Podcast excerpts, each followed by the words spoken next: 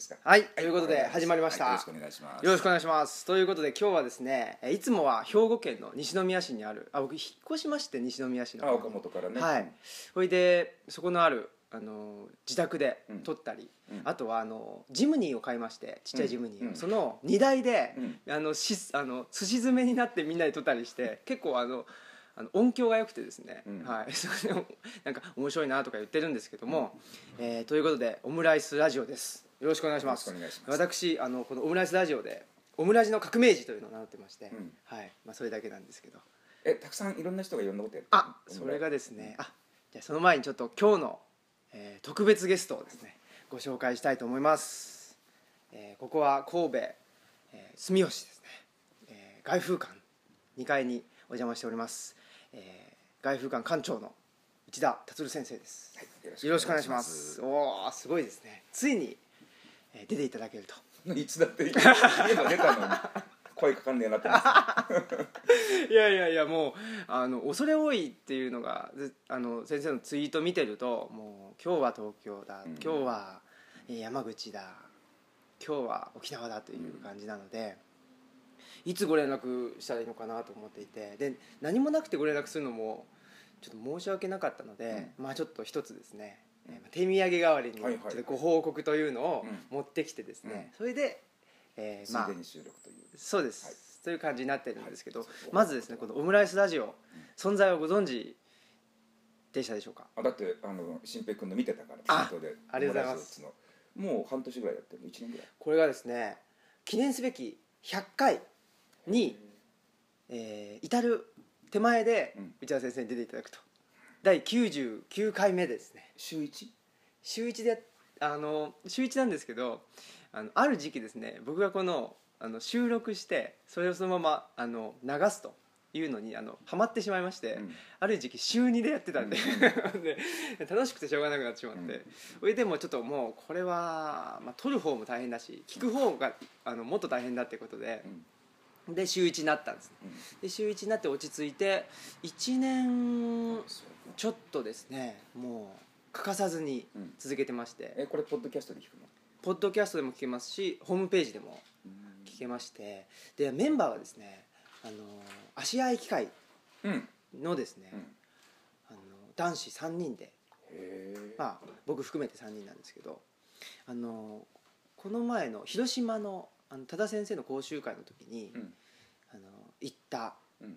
メンバーなんですけど、うん。ひげを生やした鈴木さんというのとちょっと背の高いあの酒井さんというのがいて、でその鈴木さんがあのウェブデザイナーの方なので、ウェブ系に強いので、うん。まあ、こういうポッドキャストの撮り方とか、ホームページの作り方とか、えーもう全部やってくださってて、で酒井さんはあの長田であの靴を作ってらっしゃるんですけど、うん。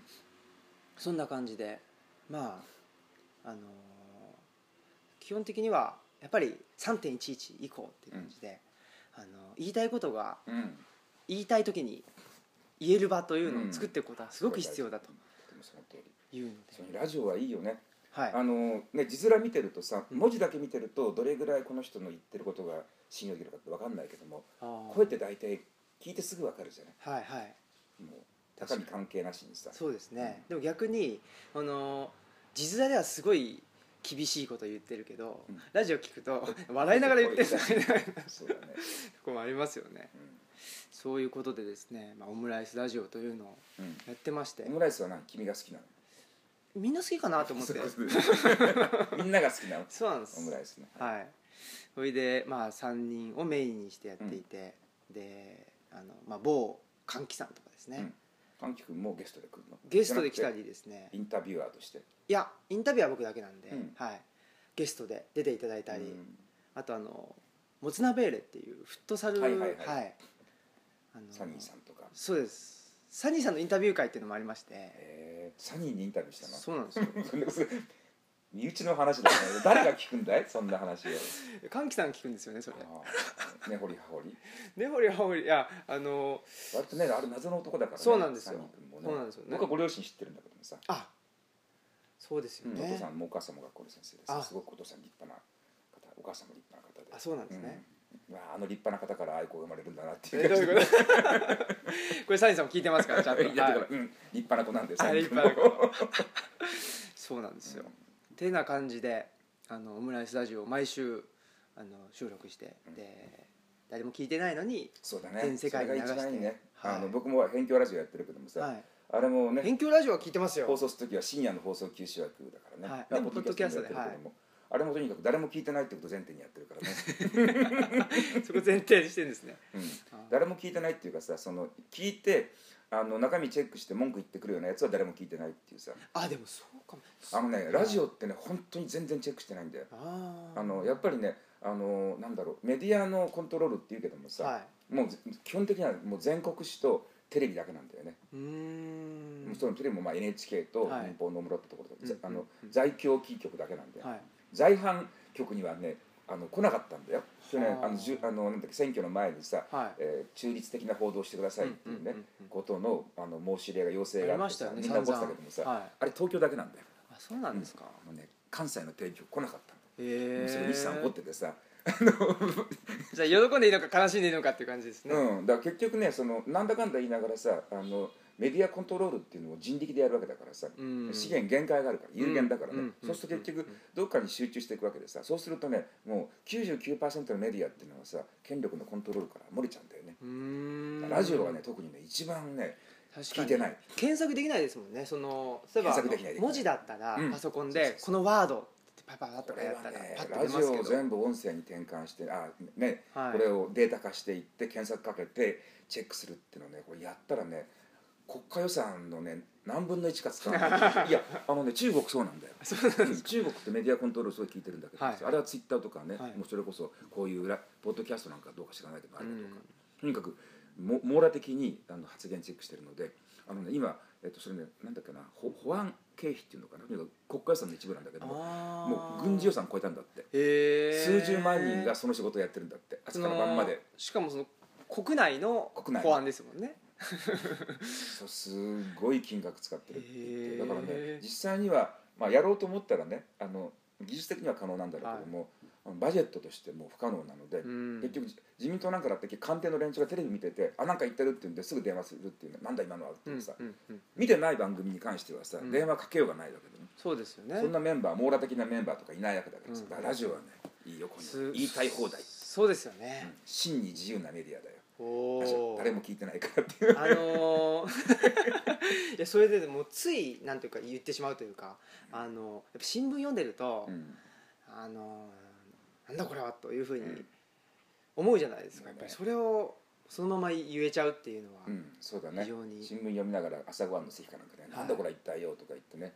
そのままブツブツ文句を言うようなトーンでそのままそうです。それを垂れ流してるっていう感じなんで、それはいいんじゃないのかな。でこれがオムライスラジオがですねそれこそあのーなんていうんですかね権力の介入があったりしたらえらいことじゃないですか。いやここまで来たらねそれはもう 脱帽するよ。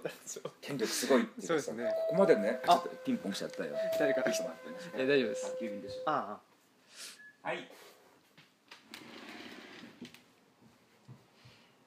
ということで今、えー外風館の2階でですね内田先生と喋っていたら宅急便が来たということで、ね、下に降りていかれました。いやこの外風館の2階はですね、えー非常に天井が高くてで内田先生の著作やら内田先生が参考にしているであろう本がたくさん並べられております。で鴻島さんのねあの絵もあったりミッフィーちゃんがあったり。すると。いう感じですね。いやー。大丈夫ですか？あ。あの門人の方から淡路島で農業やってる方からねあ玉ねぎを送ってきた。ーあそうなんですか。おこれは。道場でみんなにお分けして。あそうなんですね。よろしければお持ち帰りください。あありがとうございま二す玉ねぎありがとうございます。つ新玉。いやーそれで今の淡路島の話にもありましたけど、うん。ちょご報告をじゃあちょっと。あはいはい。はい、ご報告というかですねあのちょっと移住を考えてまして。はあ。そうですか。はい。淡路島に。違うんですよ。どちらに？あのですね最近足しげく通ってる場所がありまして、うん。東吉野村に通ってましてですね、うん。で東吉野村に奈良県。奈良県の吉野町あ吉野町の東側にあるんですけど、うん。大宇田とかもうちょっとあのうんと奥なんですけど、とはいえここから山口の方だね。そうなんですね。何で？も車で2時間ぐらいであそんい。じゃんで和歌山の熊野とか、うん。あれから比べればだいぶ近くてですね、であの、まあ、それこそあのオムラジの鈴木さんがですねまああのきっかけだったんですけどあの東吉野村にオフィスキャンプっていう、ん。あのえっと、オフィスをシェアすると。そこにライターの人が来たり、うんうんえーデザイナーの人が来て一緒に仕事する場所が、あの村営でできたんですね、うん。この3月から、うん。でそこに、まあ、ちょっとそういうのができたらしいからって言って僕とあうち夫婦と鈴木さんと行ったんですね、うん。そしたらまあいろいろとあのご縁ができましてそれから2週間に1度ぐらい東吉野に行って、でなんか楽しいなとか言ってでまああの交流したりしてですねやってたんですね。でそもそもあの僕がまあ移住っていうのは、まあ、特に農業に関心があるというわけではないんですけど、なんかやっぱりあの、まあ、大学関係の人みんな言うんですけど大学のその正職員に決まっても研究する時間がないし、まあ、非常勤でもあの研究する時間はないと、うん。でいつ研究したらいいのかっていうのが問題になってて。で僕もまあ、やっぱりそういう研究する時間とまではいかなくてもちょっとものを考える時間とか、うん。自由な時間がないなと思って。うん。どうしても働くと働きすぎちゃうというか、うん。仕事し始めると、うん。じゃあこれもしてこれもしてこれもしてって言って、うんでそれをまあ一つあの断れないっていうのは自分のせいでもあるんですけど、まあでも仕事しすぎちゃうっていうのもあったんで、これもしんどいししんどいっていうのはその体的にしんどくてですね、君は弱いからね。そうなんですよ。そしたらですねその東吉野の、あのーオフィスキャンプやってる、うん。あの坂本さんっていう方がいらいるんですけどその坂本さんも病気をして、で堺の方であのデザインの仕事をあのバリバリやってらっしゃった方なんですけど、まあ、ちょっと病気をしてでご両親のいらっしゃる東吉野にうん。帰ってきて、うん。で、まあ、そこで、え自分なりのペースで仕事していくっていうことをあのやられてる方で、うん。やっぱりその病気を持ったうん。者同士っていうのは非常にうん。話が合うんですよね。で、まあ、大体あの、えー病気も同じような病状だったりしてどうん。っていうことがあったりしてですね。で東吉野に行こうって言っててで行って何するかというと僕はあの施設図書館がしたくてですね、うん。図書館を作ると。うん。で図書館兼あのイベントスペース研究所兼あの、まあ、寺子屋とうん。いうようなことをしたくて、うん。なのでまあマイ外風館のようなことがしたいと、うん。やっぱり、えーまあ、西洋史で大学院学んでましたけどそれ同時並行であの内田先生の大学院のゼミにもうん。僕は通っていたので、やっうんぱり、まあ、普通の研究者じゃないんだろうなというふうには僕自身は思ってて普通の研究者っていうのはやっぱりちょっとなんて言ったらいいんですかねあの視点がうん狭くて深いじゃないですか。うん。で僕どうしてもなんかもうちょっとあのうん。関心が散らばりがちだったりして、で、まあ、現代にも還元したいっていうこともあるんで、うん。そういう意味で、えーそういうまあマイ外風館というかうん。自分なりのものを作りたいと思った時に、まあ、都市部でもあのそういう動きって出てきてますけど、うん。まあ、移住うん若い人の移住って増えてきてますすよね。すごく増えてる。なんかそうですよね。で僕はその東吉野に行ってあ増えてるんだということも知ったり、うん。えーまあ、施設図書館の動きっていうのも増えてるですね、マイクロライブラリーって言って、まあ、うん。その都市部でも増えてますし、うん。まあ、農村はちょっとまだそんなに活発ではないんですけど、うん。瀬戸内海のあのと小木島にあの図書館作ろうとかうん。そういう動きが増えてきてて。であのこの前ツイッター見ていたらです内田先生があの山口周の防島ねはい行かれたり、そこでもね、はい。あの君今の話みたいな感じであのデザイナーとかクリエイターとかはい。に来ていただいて、うん。その学校が廃校になった小あ学校。はい。もうスペースはすごい広いわけ、うん。で電気もガスの水道も上下水道も通ってるわけだからさこれこれをこのままねあの口に任せるのは惜しいっていうんで、オフィスとして広いスペースを使いたい明るいしさ、はい。そういうところって欲しい人いっぱいいるんじゃないかなっていうんで、なんとかしてあの都市部から呼びたいってなことをね地元の若者が言っていたよ、そうなんですよね、だから今ほらね何でもネットでつながっちゃってさ、はい。別にねその都市部に住んでなきゃ仕事にならないってことないんだからね。そうですね。空気のいいところでさ、はい。のんびりとうんマイペースでやった方がいいしあとね、まあ、僕先週森田正夫君とさ、はいはい。あの博多ではい。一緒にお仕事したんだけどもさ、結局彼なんかも大学院に行かないでその独立研究者っていう道を選んだんだけどもさ、それやっぱりあの彼のね生物的な直感だよね、うん。日本の大学はもうダメだっていうね。そうですね。端的にもう,、もうだってまあ教育行政自体が大学壊しにかかってるしね、うん。とにかくプレッシャーかけていってもうなんつうのかなのびのびとしたさ空気ってもうなくうん。どんどん日ごとになくなっていってすごく息苦しくなってきてるしね、もうあと全部選択と集中でさもう文系の学問なんか全部潰しても構わないとかっていうような風潮でしょ。でも理系の金になる学問だけやればいいんだっていう感じで、ものすごい急速に圧力かかってるからもう本当にね今大学にいると生き残るためだけにもう命すり減らすみたいな感じだからね、うん。例えば本当に君だったらぶ学校に残ったらさ自分がやっている文系のこの考古学とかいう学問を残すっていうね、うん。その前提になる部分のためだけにうん。ものすごい力を使って、うん。いやうん。考古学っていう学問は必要なんですってことをね誰かに言わなきゃいけないってそんな。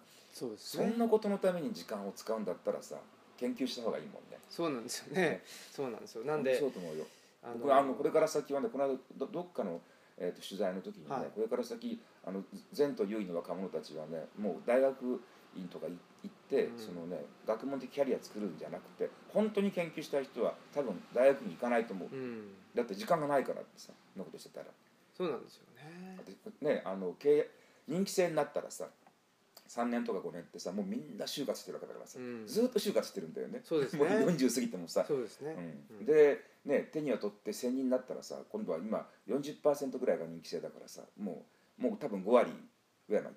そうするともう1000人教員で学務を回さなきゃいけないわけで会議とペーパーワークでさ教育の時間も研究の時間もないっていうね。もう大学壊滅的な状況だからさ。だから心ある若者はね勉研究したいからあの大学院に行かないとかね、うん。あの大学の教教員にならないっていうね方向を取る人が出てくるのはこれから森田君の前例がある通りこれからどんどん出てくるでしょうと言ったら今日君が来たああありがとうございます。いや本当にそうなんですよ。なので特に、まあ、施設図書館うん。作るという時に、えーまあ、研究所も作るわけですけどやっぱ人文系に特化したものを作りたいと思ってて、研究所を作るっていうのがいいね、そうなんですかね、うん。実に良い良いアイディアだね。あそうですか、うん。なんかあの個人で作っちゃうっていうのがね。もうだからあの公のものがどんどんと民間的になっていってるじゃないですか、そうするとなんかそのあの民最初から民間だったものよりもなんか悪くなってるような気がするんですよね。そうだね。であの今僕あの小学生中学生を教えるあの塾で働いてるんですけど、その人はトップが経営者の人で、まあ、経営者の人っていうかその教育畑じゃない人うん。がやっててそだから最初からあのなんていうんですかねあのどうやって利益を出すかうん。という考えに基づいていた方がちゃんとした教育が行われているんじゃないかと思っていて、だからなんかその大学もそうですし公教育っていうのがすごく中途半端なものになってしまってうん。なんか何がしたいのかよくわからない状況でまああのなんかお客さんとしての,、うん。あの学生をにあの対応するみたいな, なんかそういうすごく中途半端なものになってしまってるんでそれだったらもうやっぱりじゃあまあ民民間というか、まあ、あの一個人であの公っぽいものを作るというかその方がまあそれがあの外風館もそうだと思う。それ筋道だ。よだって本来教育っていうのはさ水に切ってさ持ち出しでやるもんだもんさ、うんうん。教えてくださいって人が来るからじゃあお金出してっていうんじゃなくて教えたいことがあるのでいいからいいから黙ってここにここに座れっていううね、自分で場所を作って、はい。自分で、ね、誰も来なくても講義をするみたいなうんね、うんうん。それぐらいの気持ちで本来は学校教育っていうのは始まるもんだと思うんだようね、ん。だから一番それはねあの一番あの教育の公共性っていうのを考えたら個人が持ち出しでやるっていうのがね、うんうんうん。それが筋ですよ。おお正しい。あありがとうございま正す。やった。いやーお墨付きをいただいて、はいまあ僕は公認してあげるよ。あありがとうございます。公認してもしょうがないけど。いやいやそれでその施設図書館にですね、うん。その内田先生公認本棚とかうん。ちょっとあの作りたいなと思ってていいですか？これからじゃあもううちに来たあ憲法の類を君とこう してあげるよ。すごい来るんだよ。1日5冊ぐらい来るからさ。本当ですか？1日5冊ってことは年間1500冊ぐらい来るんだからさ。え？大変なんだよぜひ。一応いつもね大体さ、はい。あのね友達から来たもの以外はさ大体本当ですか？下のところにご自由にお持ち帰りくださいっていうのはい。が並べているんだけども、もうそうです青木君がそんな図書館作るんだったら、これからは定期的にお送りします。ありがとうございます。映画秘宝とかがもしか 映画費用ダメだよダメだよ。映画秘宝以外でじゃあ。あ映画秘宝欲しかったな。でも図書館に置いてくれるんだったらね本当にね、はい。うんみんなが結局こういうのって指導してもしょうがないもんだからね。たくさんい一人でも多くの人に手に取ってもらうっていうのが本のね、はい。本本として生まれた会だからね、はい。でやっぱりあのある程度ちゃんとした本を置きたいので、あのーその辺もですね、内田先生の学術的な本をね。はいそうなんですよ。なので、まあ、内田先生のあのえっと読書論の本があるじゃないですか。千葉の文体論いやえっ、と町場の読書論。そんな本も書いてある ありますよ。書いた本をありますよ。これですね、千葉の読書、はい。それを参考にしたりして、太田市はい、ごめんね太田出版さん忘れていたよ忘れてしまってるは町場のなんちゃらっていうのが多すぎて。はい。はいい、って感じなんですけど、うん。まあ、それで、まあ、またあの、まあ、移住本格的に移住するのは来年度からかなと思っていて、うん今年度は。あでもあの家決めたんですよ。お家はそんなにもう昔からの農家みたいなとこそうですね。農家というかあの天中組ってろはいはいはいはい。ご存知です津川村の。はい。天中組が終焉の地が東吉野村にありまして、終焉の地って石碑が立ってるすぐ横うん。の空き家を貸していただくことになりまして、うん。橋を渡って杉並木をあの通ってうん。行くとパッと目の前が開けるとそれがあるという。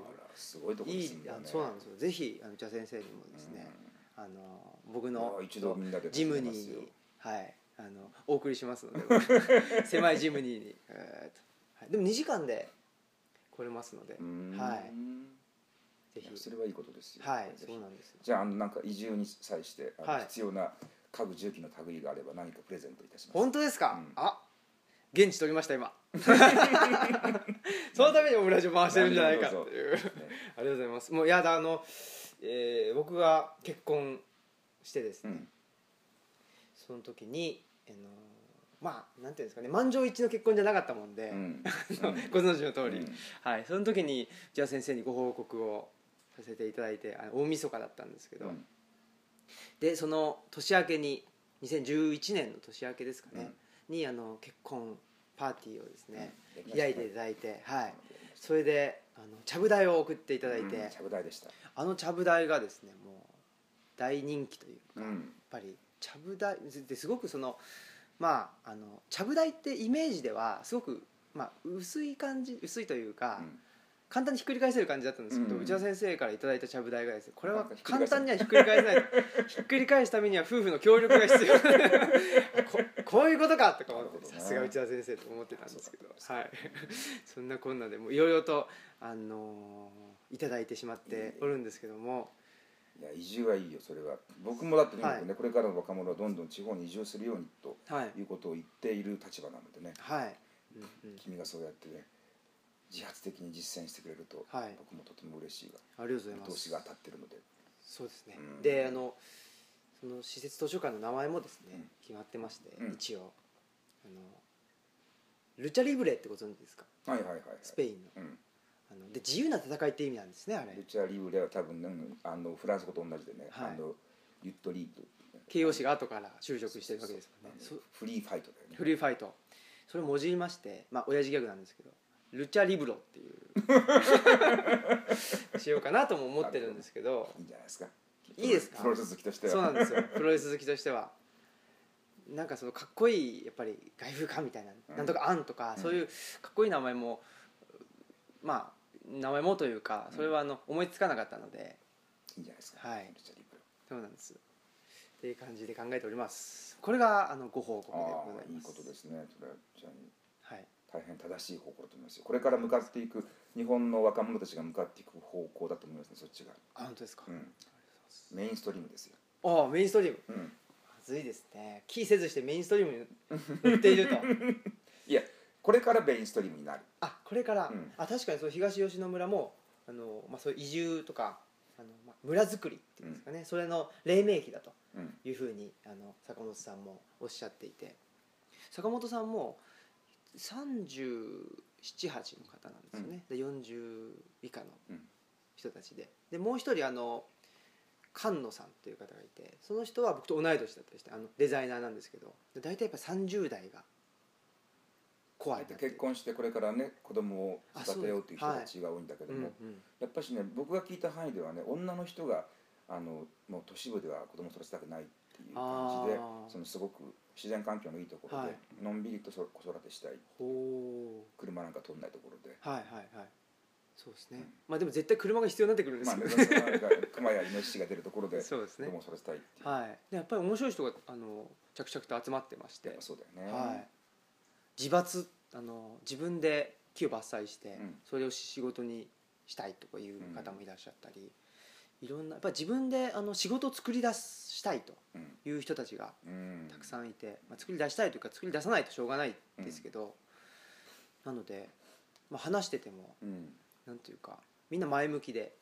君はあの教える仕事も続けるの？それはもうややめいやちゃうの？続けますね、うん。はい、なので、えー今大学とカルチャーセンターもうん。名古屋に行っててで,、名古屋まで行ってんの？はい、大変だね。で塾でやってたりするんで、まあ、小学生から、うん。あの60代70代の方までもうん。はい、とあの接せられてるんですごい面白いんですけど、うん。教える仕事はね本当に、はい、なのでまあそういうふうにあのそうですね。でまああの教育というかその自分の子供を都市部で育てたくないと言って農村に行くんですけど農村に行ったら行ったで教育機関があまりないっていうこともあるんで、はい、まあ自然で遊ばせてれば教育は OK っていう部分もあるとは思うんですけど、そうじゃない部分っていうのが、うん。でもねあの大体ねあの地域の限界集落なんかにおけるあの限界集落化の理由っていうのはね、はい。小学校中学校の統廃合なんだよ。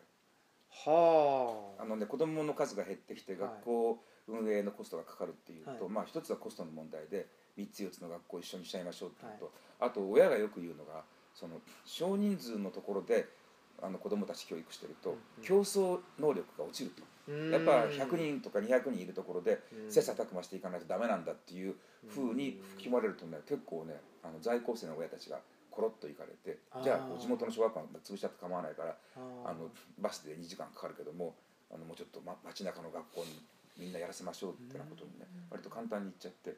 でもね競争的環境に置かないと子供が伸びないってのは嘘だよ。うん。そんなこと言ったらだってさそんなね明治時代とか大正とか昭和の初年なんてさそんなのね56そうですね。人の山の村の文教所なんていっぱいあったわけでさそしたらもうそこの子たちは全員ね、うん。落語者になったはずだけどもさ、だってうんうん二十四の瞳なんてさ二十四の瞳だから12人だよ。小豆島文教所の小豆島。うん。12人でさ大石先生が教えてたわけでさ。確かそそれで全然ね教育として成立するんだからさ、に、僕はねあの学校のスケールっていうのはちっちゃくても全然関係ないと思う。小さいから機能しないからうんあ一定人数いるところに持ってけっていう議論っていうのはねはい。僕はあの間違ってると思うあの2人でも3人でも社会性っていうのはね育育つものですよ。だってははい。なんか500人とかいたってさ知り合知り合うのはせいぜい十数人とかでしょ、うんうんうん。友達になるのはさ。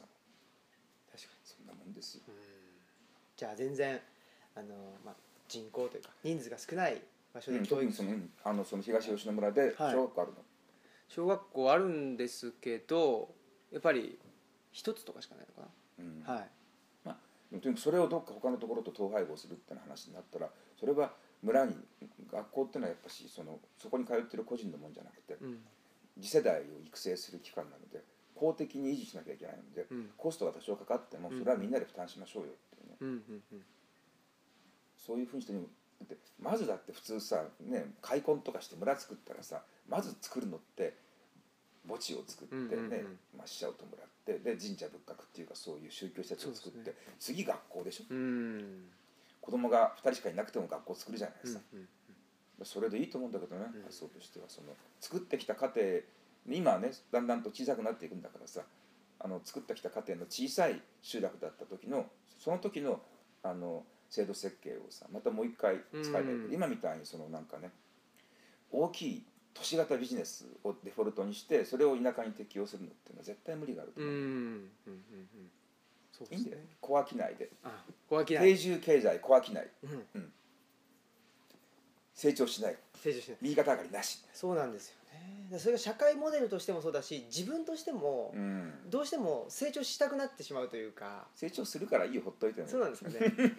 成長したくなってしまうっていうかそんなあのいいことでもないんですけど、うん。なんか発展とかやっうんぱり好きじゃないですか人間ってするよ。ほっといたって。あそうなんですね。だって結婚したり子供産んだりとこの移住したりとかして、はい。もう新しい経験するたんびにさどんどんどんどんねあの見聞が広がっていって、はいあ見識がだんだん高くなっていくんだからさ、はい全然心配することない、そうなんですね、うん、はあいやー仕事って別に金を稼ぐっていうことだけことじゃないからさそうですねいや心強いいやいやはい、お言葉をいただきまして、えーあのまたオムラジにですねぜひはい出ていただいてもよろしいでしょうかまあもちろんもちろんあお安いご用でありがとうございますそんなもういやねあの恐れ多いなと思ってしまうんですけども、じゃあ先生もあの仕事のペースはあれですか？今年はね落とす落とそうとしてはいるのですけれどもね、はい。今年は一応サバティカルをねはい。宣言して仕事はしないよって言ってるんだけどもさ ずーっとだってあとお沖縄に来てね、はい。沖縄琉球新報から講演依頼されてとかあさ琉球新報なんうんですね、福島のねなんかあの原発被害者の会からさ、はい。とか頼まれたらさそれうん行かないざるを得ないでしょ、そうですね。あの立憲デモクラシーの会とかさ、はい。今度の、ね、安保法制に反対する会とかさ、呼びかけにお願いしますって言われたらさ、ね、いや僕は、ね、そんなもっと田舎で引っ込んでますからって言うかそね。それはなんとかして、ね、安保法制を止めなきゃいけませんし、うん。だって結局ね政治が悪いと仕事が増えるのよ。おお古福劇場というけどもね政治さえ良ければ我々こういうねあの人文系の研究者なんてのはさ、うん。本当に暇なんだよ。ーうん。もう思う存分ね読みたい本を読みね書きたい論文書けるんだけどもさ全て政治が悪いせいで。憲法学者の人までも着々と忙しくなってきてますね。ね、憲法学者なんて死ぬほど暇な商売だったのにさね。っていうイメージですけどね。うんもうなんか最終ラインですよね。本当に。本当にびっくりですけど。あと憲法学者ってはっきり言って今度会見したらさ、はい。仕事なくなっちゃうからね、うん。だって今度の自民党会見案なんてさあれ憲法じゃないからさ、うん。俺の法律っていうかね、うんうんそうですよね。俺流ですよね。うんだって結局ほとんどはもう緊急事態で内閣総理大臣が決めたことは全部決まるっていうね、うん。憲法は停止できるんだからさ。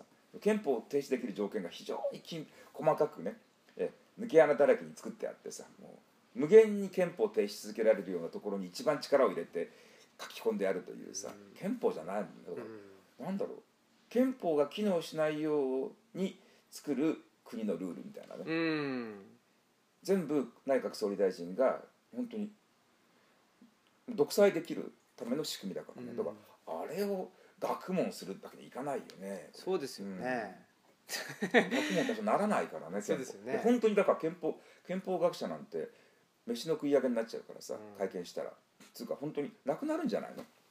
まずその普通ほらだって教養にあるじゃない？必須必須科目にさ、はい日本国憲法とかさ、うんこれもやんなくていいってなるんじゃないの？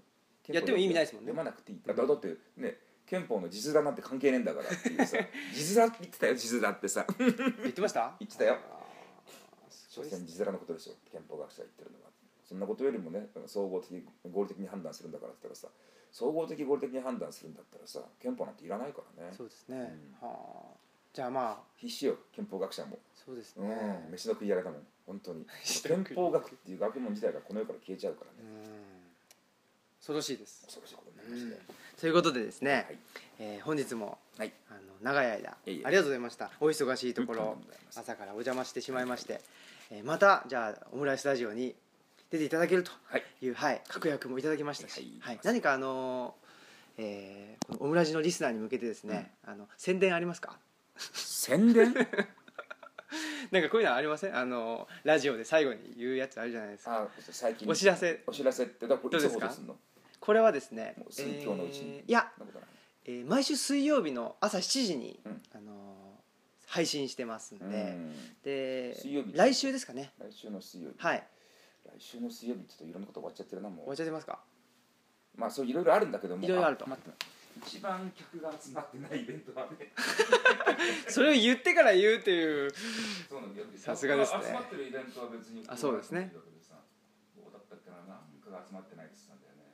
関西ですか？うんもちろん。おえっ、と来週の土曜日ですね。来週の土曜日というのは何日になります13か日ですね。13日だともうこれはあダメですね。ってるんだはいいうことはですねえー、えー、17日配信です。うん。いかがでしょないね。うない。うん。わかりました。お知らせなしわかりました。ありがとうございます。いろいろね活動はあるんですけど。活動ははい。じゃあまああのツイッターなりホームページでチェックしろということですね。そうですね。あのブログのイベント欄に必ず出てますからはい。やることはそれご覧ということですね。はいはいということで、はい。えー本日はあの内田先生のご自宅兼道場あ道場兼ご自宅。どっちでもいいです。はい、に、えーお邪魔しまして、えーインタビューさせていただきました、はい。ということで、えー本日のお相手はあオムラジの革命児青木と、えーあじゃあお願いします。内田達でした。ありがとうございました。はいさよなら。はいさよなら